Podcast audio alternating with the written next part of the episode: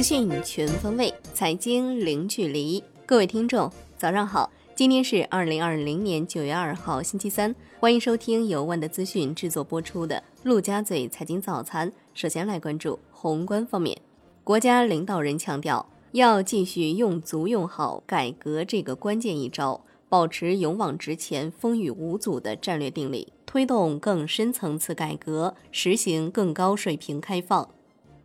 中央深改委会议强调，要坚决守住土地公有制性质不改变、耕地红线不突破、农民利益不受损这三条底线，把保障粮食安全放在突出位置。会议审议通过推进对外贸易创新发展、振兴中西部高等教育、进一步推进生活垃圾分类等相关的多份文件。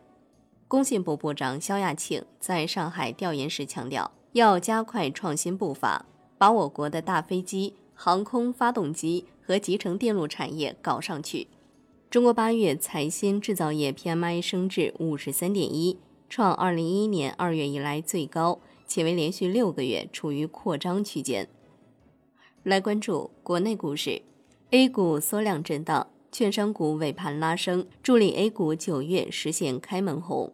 上证指数涨百分之零点四四，深成指涨百分之零点六六。科创五零涨百分之零点二四，万德全 A 涨百分之零点五四，两市成交额八千三百一十一亿元，北向资金净卖出三亿元。创业板注册制第二批新股嘉南智能、大业股份、盛德新泰获热炒，盘中均被两次临停，收盘分别涨约百分之六百九十三、百分之五百六十二、百分之四百五十。香港恒生指数微幅收涨。汽车股、资源股涨幅居前，恒生科技指数涨百分之一点七三，小米集团涨近百分之九，再创新高，市值逼近六千二百亿港元。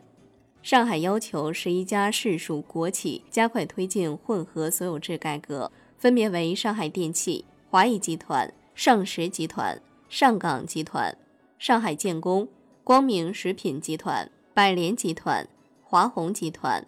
东方国际集团、地产集团、绿地集团，证监会同意天成医疗、世华新材、尚伟新材、泛亚微透科创板 IPO 注册。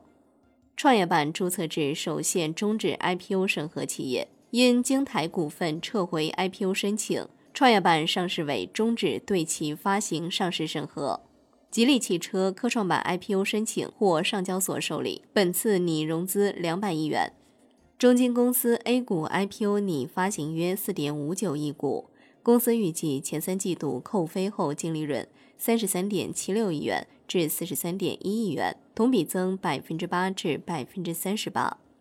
圆通速递公告，控股股东及实际控制人作价六十六亿元向阿里网络转让百分之十二公司股份，同时公司拟定增募资不超四十五亿元。神州优车公告。因未按期披露2019年年度报告，将被新三板强制摘牌。金融方面，昆山获批全国金融改革试验区，并成为首家具有两岸特色的金融改革试验区。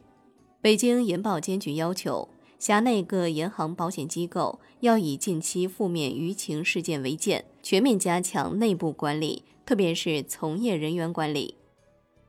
楼市方面。住建部印发政务公开工作要点，强调严格规范房地产开发和中介市场秩序，防止虚假宣传、恶意炒作等加剧市场波动。产业方面，发改委副主任唐登杰表示，随着猪肉价格回暖，特别是中秋、国庆等消费旺季的到来，下半年生猪市场价格总体仍将保持较高水平。华储网公告。九月四号，中央储备冻猪肉将竞价交易投放两万吨。海外方面，美国八月 ISM 制造业 PMI 是五十六，创二零一九年一月以来新高。欧元区七月失业率百分之七点九。德国政府将二零二零年 GDP 预测从萎缩百分之六点三上调至萎缩百分之五点八。来关注国际股市，美国三大股指集体收涨。道指涨逾二百点，纳指涨百分之一点三九，标普五百指数涨百分之零点七五，纳指和标普五百指数再创新高。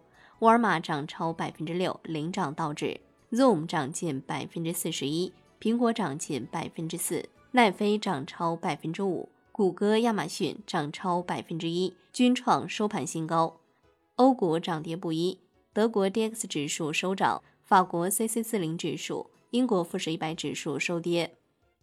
苹果要求供应商在今年制造七千五百万至八千万台五 G 版 iPhone。苹果金秋还将推出新款 Apple Watch 和 iPad Air。特斯拉与高盛、巴克莱、德银、摩根士丹利、花旗、瑞信等投行签署股权分配协议，拟出售最多价值五十亿美元的普通股。特斯拉已发出招聘启事，招募游戏开发人员。商品方面。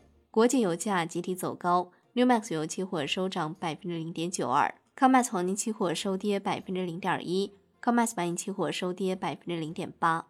伦敦基本金属集体上涨，国内商品期货夜盘多数上涨，螺纹钢收跌。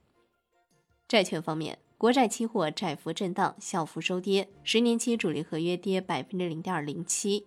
银行间主要利率债收益率窄幅波动。尾盘收益率上行幅度扩大至三到五个基点，央行大额净回笼，隔夜利率反弹逾三十个基点至百分之二点一附近。